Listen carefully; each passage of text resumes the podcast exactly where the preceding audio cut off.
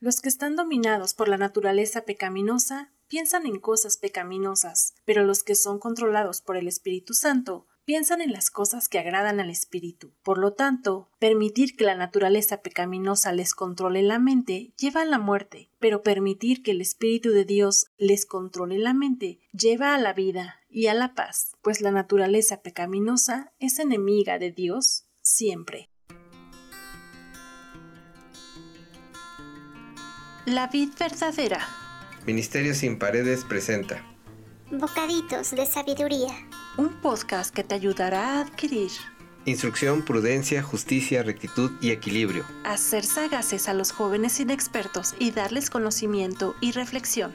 A saber vivir con amor y sabiduría. El que es sabio e inteligente, Los escucha y se hace más sabio. bocaditos de sabiduría que te hacen crecer cada día.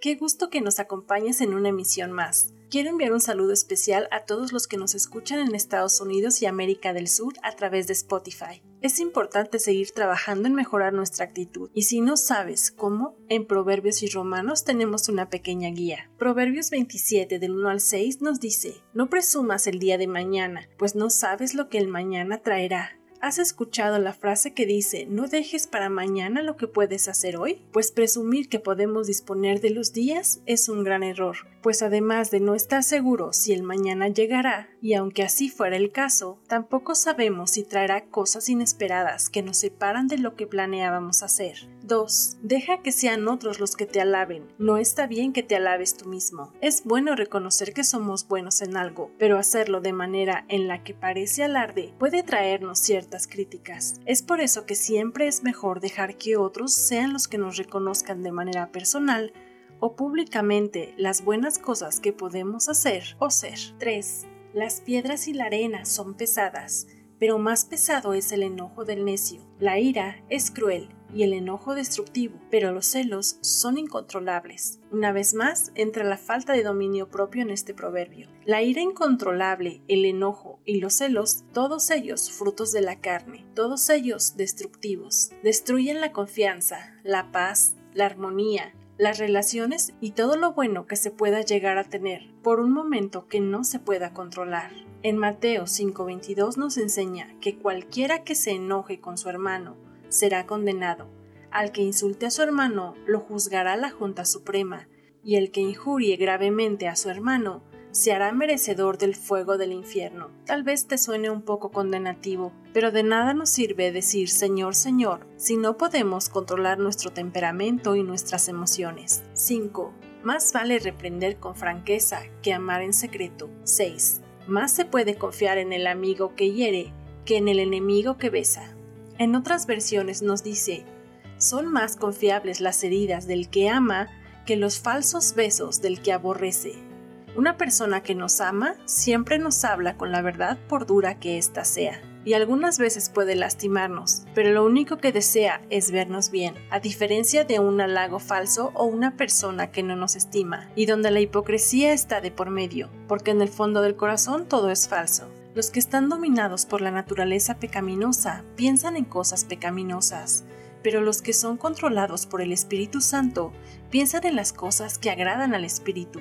Por lo tanto, permitir que la naturaleza pecaminosa les controle la mente lleva a la muerte, pero permitir que el Espíritu de Dios les controle la mente lleva a la vida y a la paz, pues la naturaleza pecaminosa es enemiga de Dios siempre nunca obedeció las leyes de Dios y jamás lo hará.